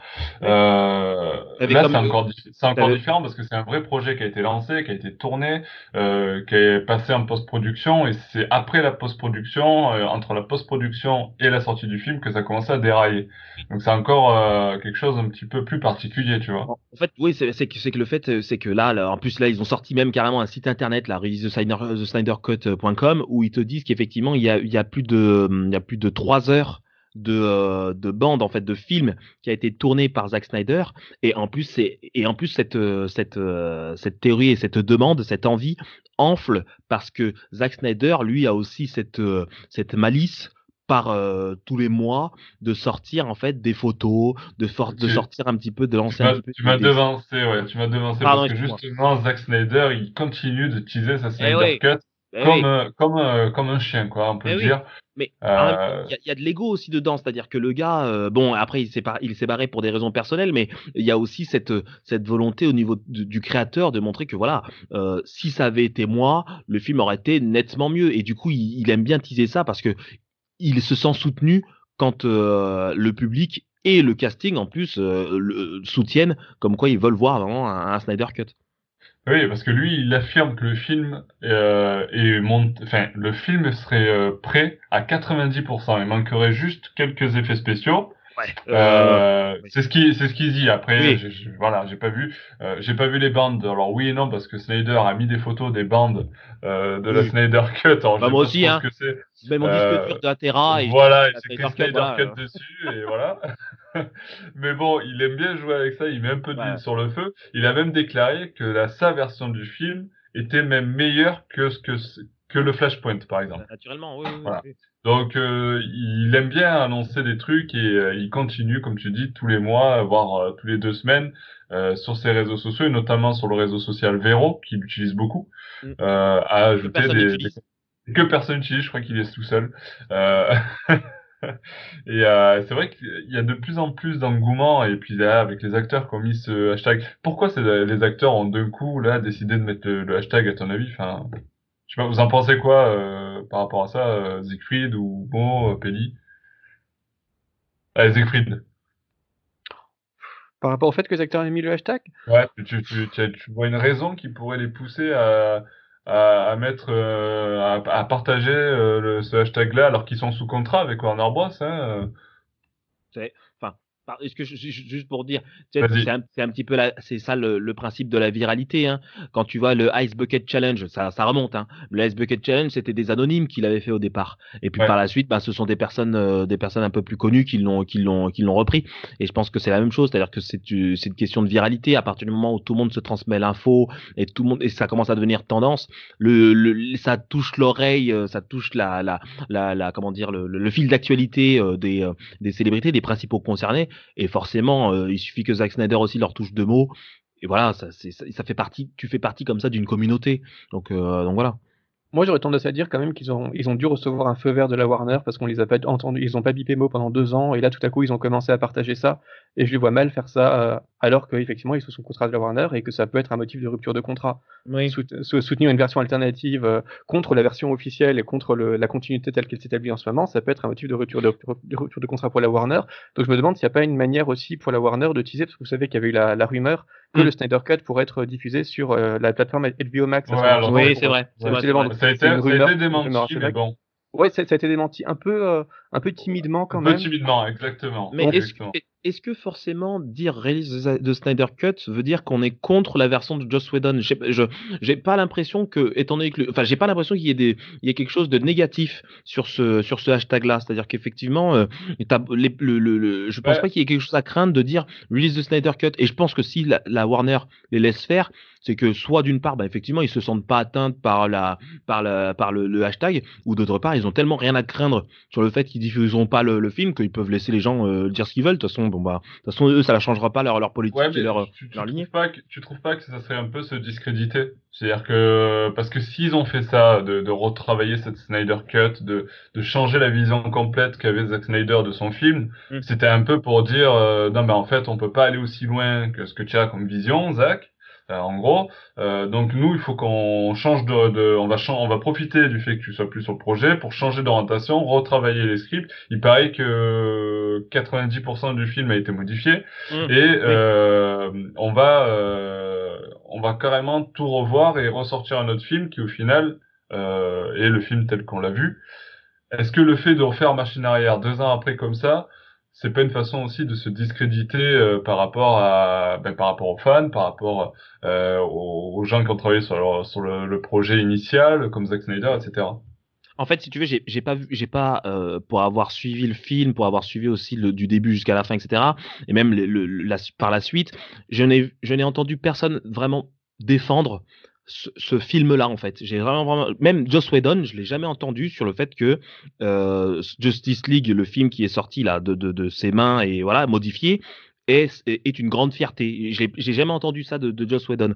Et euh, comme si effectivement euh, il est venu pour rendre service, pour apporter sa, sa, sa vision un petit peu, mais sans pour autant se faire d'illusions sur, sur la qualité du, du film au final. Donc il y a vraiment, vraiment personne, à part le casting qui était là forcément en, promotion, il y a vraiment personne qui a fait un, un- une, énorme, une énorme promotion, une énorme à vanter les mérites de ce Et, et même le même le casting, même le casting, je me rappelle encore, il y a des mèmes de, de Ben Affleck sur le casting, Mais euh, Mais encore oui. pire que de, de- au niveau de BVS, tu vois, ça Carrément. commence à tourner parce qu'on voyait que ça allait. Bon, après il y avait peut-être ces problèmes d'alcool qui revenaient, bon, ça c'est Oui. encore un autre problème, mais euh, je veux dire, on mélange peut-être tout, mais, Mais- je veux dire, euh, même le casting, on le sentait pas à derrière le projet, tu vois ce que je veux dire? Voilà, mais c'est pour ça que justement c'est là où, où la, la, la communauté euh, de fans intervient et c'est là où il y a ce mouvement euh, de, de communauté là-dessus qui va sur le sens du Snyder Cut, c'est que effectivement là il y a un engouement pour se dire bah écoutez là franchement on, on sait qu'il y a raté et c'est limite on vous pardonne euh, Warner. Il y pas, c'est pas grave. Vous avez fait avec les moyens du bord et vous avez essayé de faire, euh, d'avoir votre stratégie ou quoi que ce soit. Mais en tout cas, je pense qu'il y a une opportunité de vraiment montrer ce qu'aurait pu être, enfin, de, ce qu'est vraiment la création donc de, de Zack Snyder. C'est pour ça que les gens tiennent à ce qu'il y ait euh, euh, ce Justice League original, on va dire, comment comment aurait dû vraiment être Justice League. Peut-être que aussi ça va, ça aurait pu changer les la, la, la, vision ensuite du DCU par la suite. Tu as eu, tu t'as eu le, le Don Quichotte de, de Terry Gilliam que tout le monde attendait depuis maintenant une, une quinzaine d'années là, qui est fin- finalement sorti, et les gens étaient quand même euh, étaient quand même un petit peu déçus parce qu'ils ils avaient fantasmé sur ce projet-là. Et je pense qu'également euh, ça fait partie du fantasme aussi de, de ce de ce Snyder Cut. C'est vraiment de, on est on est en train d'idéaliser. Il y a des gens qui commencent à idéaliser cette version-là en disant que vraiment cette version devait être parfaite. Exactement. Et Et c'est vrai qu'au final, est-ce qu'elle plairait aux fans cette version? Est-ce qu'elle, est-ce qu'elle plairait aux fans? Parce que euh, on se peut, on l'idéalise comme tu dis, euh, on la demande tous. Alors, on a fait un sondage sur les réseaux sociaux, euh, sur notre Facebook, notre Twitter, notre Instagram, et grosso modo, ce qu'il en ressort avec à peu près euh, 250 votants, euh, c'est qu'on est à peu près à 85%. Non, j'ai dit des bêtises, 75% dans la moyenne euh, sur tous les réseaux sociaux, 75% qui sont pour que la Snyder Cut soit dévoilée et qu'on puisse la voir. Bien Donc c'est quand même un gros pourcentage, ça fait quand même 3 personnes sur 4. Et euh, au final, je me demande quand même si euh, la Snyder Cut était vraiment sortie telle qu'elle devrait être euh, lors de la sortie du film, ou si on la sort euh, un jour, peut-être, euh, elle plairait vraiment euh, aux fans, parce qu'au final, c'est une vision qui est quand même très différente de ce qu'on a l'habitude de voir. On a l'habitude, tu vois, on a l'habitude de, Scott, de, Zack Snyder, hein, j'allais dire Scott Snyder, petit lapsus.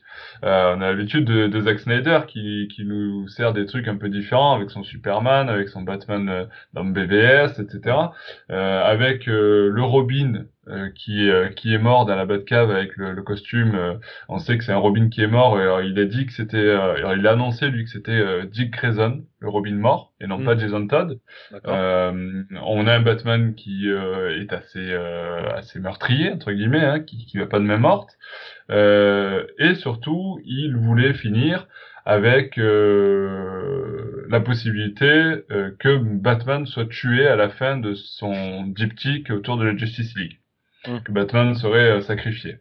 Euh, donc c'est quand même beaucoup de choses que les fans auraient pu ne pas trop apprécier. Enfin, moi je sais que dès qu'il y a des trucs un peu qui changent de ce qu'on a l'habitude de voir, ça fait toujours un peu grincer des dents auprès des fans. Donc est-ce qu'elle aurait vraiment plu cette version-là Je, je, je, je, je pense même pas que la, la question c'est de savoir euh, c'est de savoir si ça va plaire ou pas. Euh, je pense que les gens veulent juste avoir, ont juste cette ce, ce ce- cette euh, comment on appelle ça ce, cet esprit de, de se dire ouais bah qu'il y a, eu- il y a une un acte manqué voilà. Il y a eu quelque chose qu'ils ont manqué la, la version qu'ils ont vue n'est pas la version complète. Euh, il y avait il y avait des scènes en plus même dans les bandes annonces où il y avait plus de Barry Allen.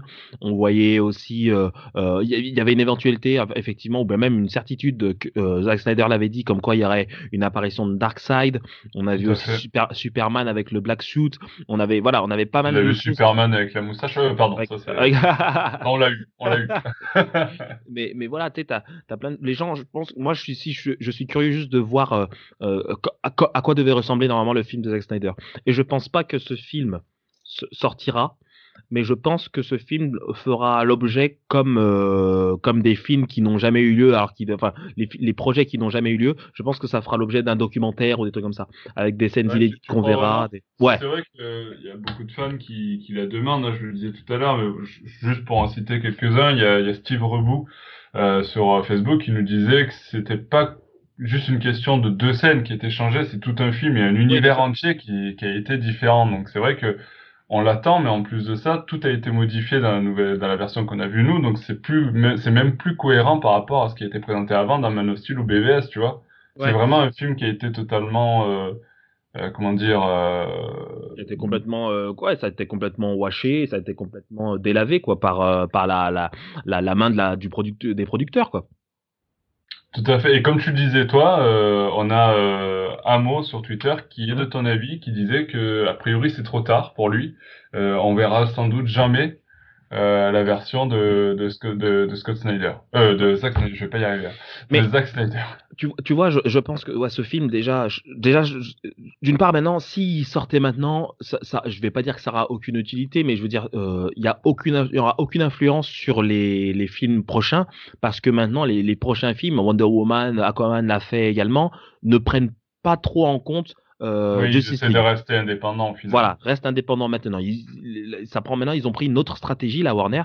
Ils veulent vraiment orienter artistiquement leur film d'une autre manière. C'est pour ça que euh, je pense que la, la, la, la meilleure façon maintenant de satisfaire tout le monde, c'est de de d'avoir un de mettre d'avoir un film, enfin un film, un documentaire, encore une fois, qui qui pourrait dire ce qu'aurait été la version de Zack Snyder. Parce que là, maintenant, sortir euh, la, la, la, la, le- la Snyder Cut, ça voudrait dire aussi, sans doute, faire encore des modifications, euh, se remettre à re- enclencher encore du budget pour le montage, pour certains effets spéciaux, pour certaines. On, euh, on annonce, on annonce euh, 10-20 millions d'euros pour finir le le les Oui. montage du, Ouais, du mais comme- projet.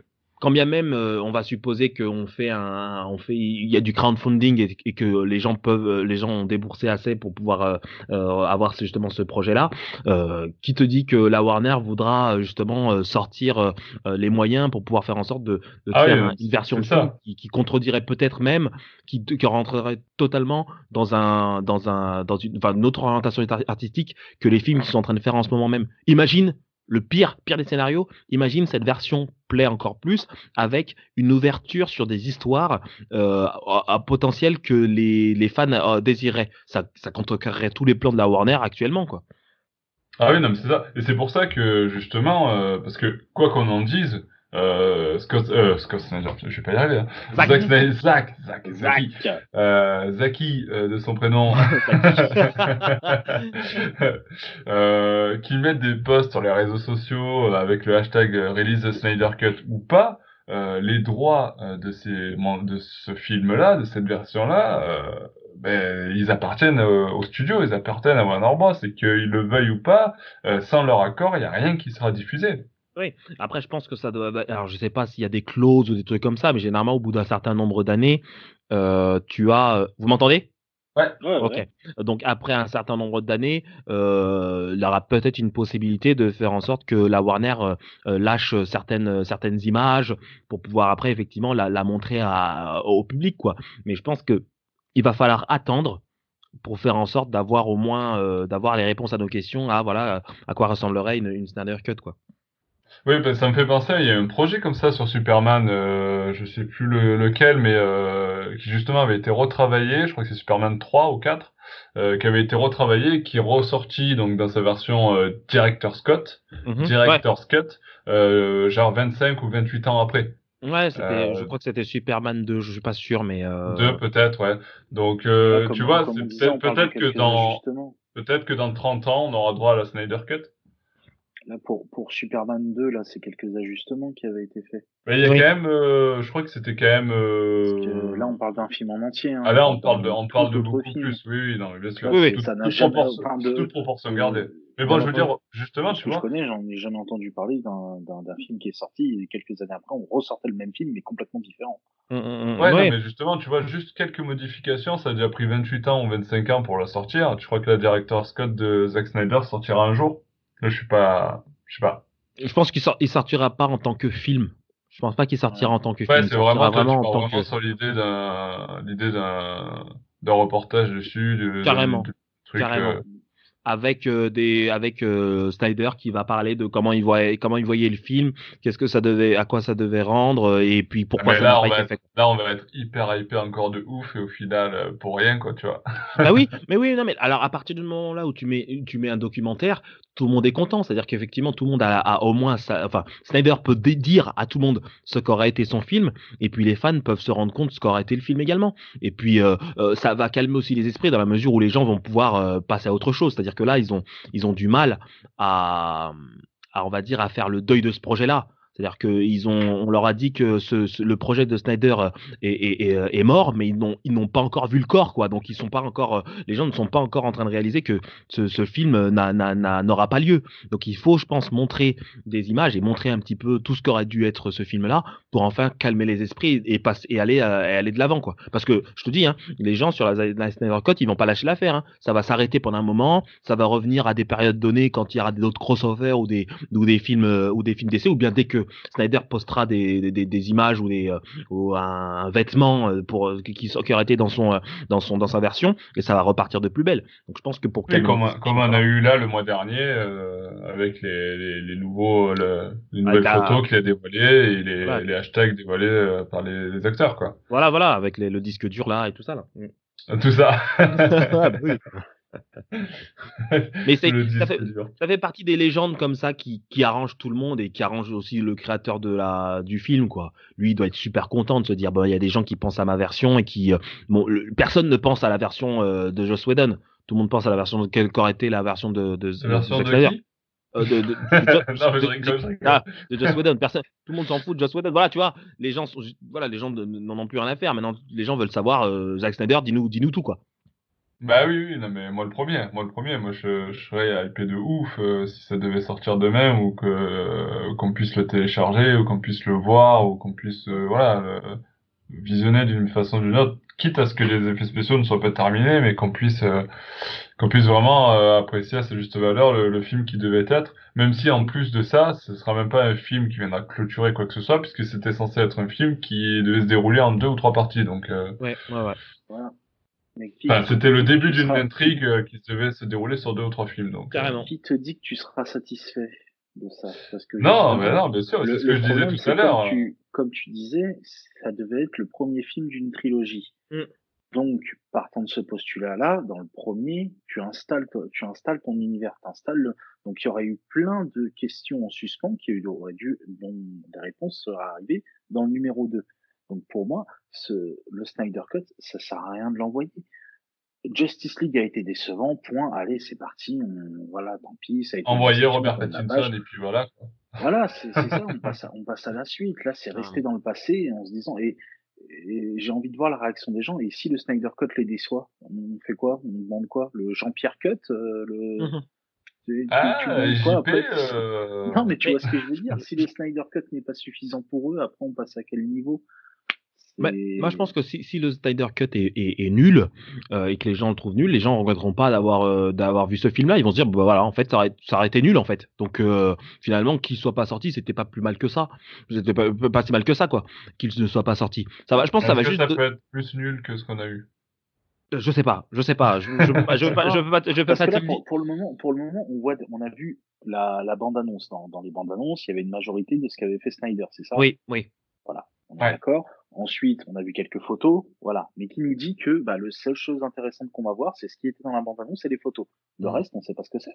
Oui, Le oui. reste, ça se trouve, bah, euh, ça n'a C'est aucun toujours sens, pareil. Après, voilà. on peut toujours se, on peut toujours suivre. Il y a, il y a pas mal de, de personnes qui, euh, en regroupant les infos, en regardant, il y a des, il y a des threads sur Twitter qui sont hyper intéressants. Mais est-ce que c'est des fantasmes euh, Voilà. Est-ce que c'est des scénarios moi, ce fantasmés ce voilà, c'est vraiment ça?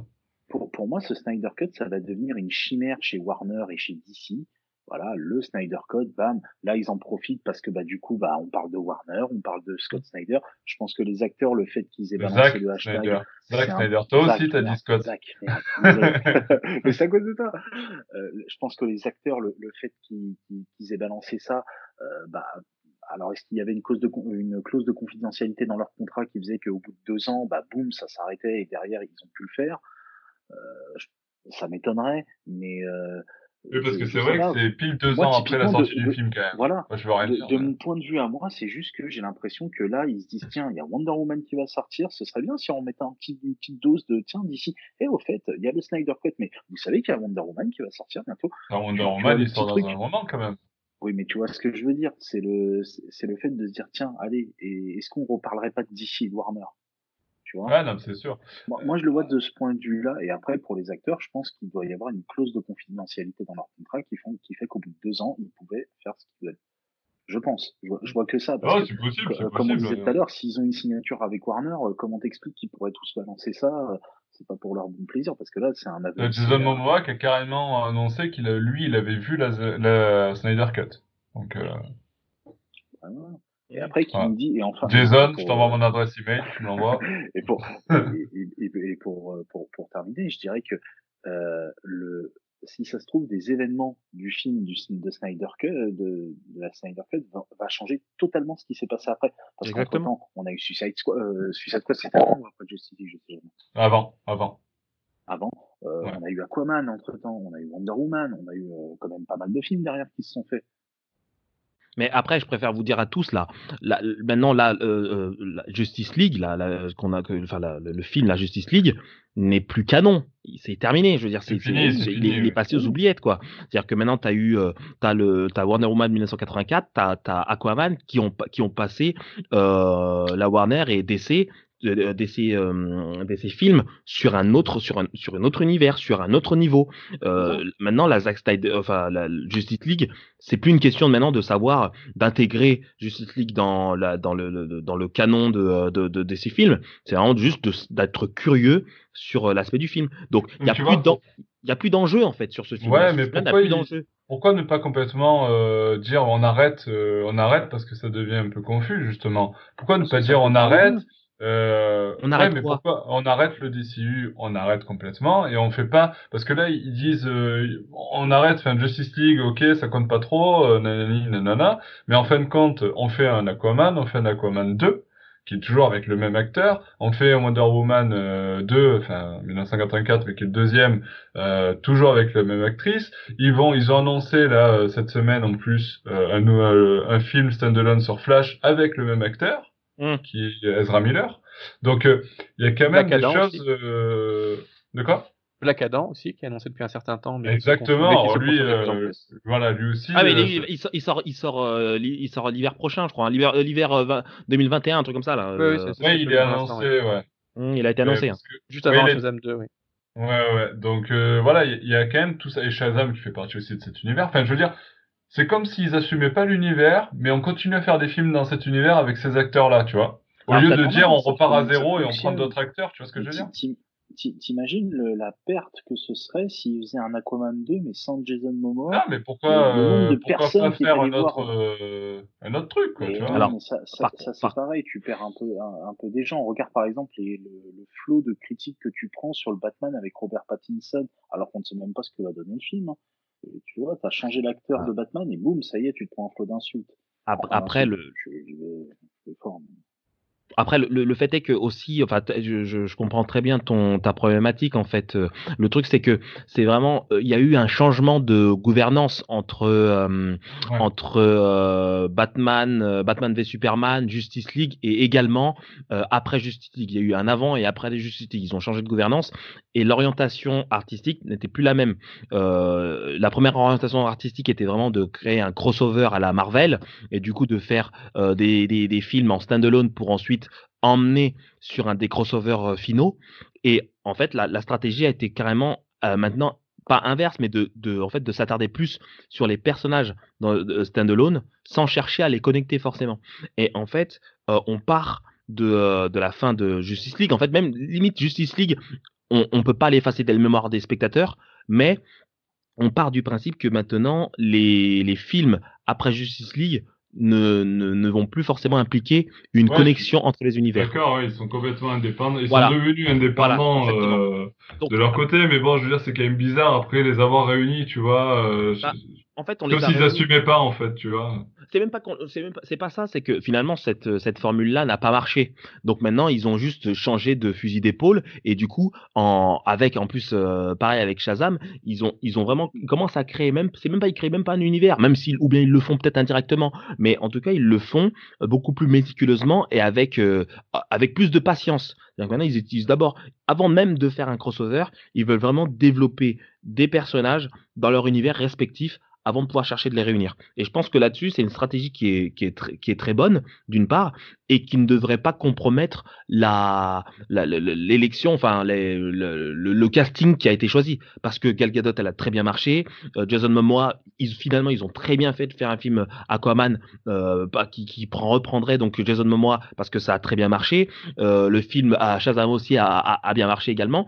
Et du coup, ils sont partis sur une, totale, une formule totalement différente en, en étant un peu plus libres euh, de leur de la création et pas justement d'être dirigés par un projet de réunir tout le monde, mais plus un projet qui ferait que chaque réalisateur pourra emmener leur vision. Et c'est ce qu'ils sont en train de faire justement avec Matt Reeves aussi pour, euh, pour Batman. Euh, ils essaient vraiment de créer leur propre univers sans chercher derrière à connecter tout le monde. Euh, et c'est pour Ah ça ouais, qu'ils non, sont tout plus, à fait. Et c'est pour ça qu'ils sont beaucoup plus libres à, à te créer un Bruce Wayne euh, beaucoup plus jeune, parce qu'au moins comme ça, il n'y a pas de, on cherche pas de, de, de- de- d'unification ou quoi que ce soit. Et je pense que cette stratégie, elle est, elle est d'aut- d'autant plus judicieuse qu'elle a donné en plus euh, Joker, euh, pareil, sur le même. Ah oui, non, mais cette stratégie, je suis, je suis hyper d'accord, mais justement, j'ai l'impression que c'est un peu un système un peu, tu vois, un peu bancal dans le sens où on n'efface pas la stratégie d'avant totalement, et en même temps on lance une nouvelle stratégie et on conserve un peu de l'avant pour la mettre Ouais. dans une nouvelle stratégie, tu vois, c'est ça qui me gêne un peu. Bah, ça, Effectivement, on s'éloigne peut-être un peu du débat du soir qui Bah, on était a- sur la Snyder Cut, mais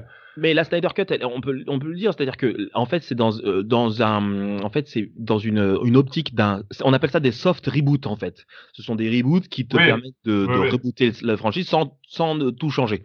Voilà, c'est pour ça qu'aussi euh, il y aura aussi le, le Suicide Squad qui va sortir par la suite. Mais euh, pour, euh, pour c'est pour ça que d'ailleurs grâce à grâce à ce soft reboot, euh, le fait de montrer la Snyder Cut pour moi, elle est totalement possible et aussi elle est totalement souhaitable parce que elle n'aura aucune conséquence sur, euh, enfin a priori, elle n'aura aucune conséquence sur euh, sur l'univers artistique de DC Films par la suite. Donc euh, tu peux la sortir la, la, Snyder Cut, mais par contre, il faut quand même montrer aux gens que cette Snyder Cut ne compte pas dans l'histoire, dans la hiérarchie, dans la chronologie de ces films dès à présent. Et c'est pour ça que je pense que la, la stratégie de faire un documentaire serait la plus amenée parce que on partirait directement avec le recul de principe que la Snyder Cut n'a aucune influence sur la chronologie des DC films par la suite. Tout à fait. Je pense que c'est euh, une belle conclusion à, cette partie, à ce podcast. Je pense qu'on va conclure sur ça. Euh, du coup, ben, Warner Bros, je sais que vous nous écoutez, hein, bien sûr, comme tous les mois. Euh, donc, euh, le message bah, est passé. vous pouvez. même. Il nous coupe, hein, on a eu des coupures. Donc... Hein. Euh, il, nous il nous censure les bougres. Et donc, euh... c'est une mauvaise expression. Bref, euh... sur ce, ben, Warner Bros. Euh... Ben, écoutez, release the Snyder Cut, on l'attend toujours avec impatience. Le Snyder Cut euh, qui deviendra un mythe bientôt. Euh... ne pas confondre avec le Bat Mythe. Mais bon. Euh, sur ce, je pense qu'on va conclure. Sur, euh, je commence à dire des bêtises. Merci. Merci Maud d'avoir été là ce soir. Et je t'en prie, c'était un plaisir. Un plaisir. Toujours, toujours un plaisir de t'accueillir avec nous. Merci euh, Siegfried, merci euh, Penny. Bah, merci à toi d'avoir si bien géré deux heures d'enregistrement. Si, bien, si bien, je ne suis pas sûr, j'ai fait de mon mieux. Merci surtout à tous ceux qui nous, euh, qui nous ont écoutés jusqu'ici, qui ont eu le courage de nous écouter jusqu'au bout. Euh, je sais que la Snyder Cut euh, nous tend les bras, elle arrive bientôt, perdez pas patience. N'hésitez pas à nous laisser vos commentaires, que ce soit sur les avis lecture du première partie, sur le film Joker 2 ou sur la Snyder Cut dans les commentaires de la vidéo ou de l'article ou sur les réseaux sociaux, Facebook, Twitter, Instagram. Et sur ce, je vous dis ciao ciao à bientôt pour de nouvelles aventures de Batman et passez d'excellentes fêtes de fin d'année. Ciao ciao Bye Salut, bonne fête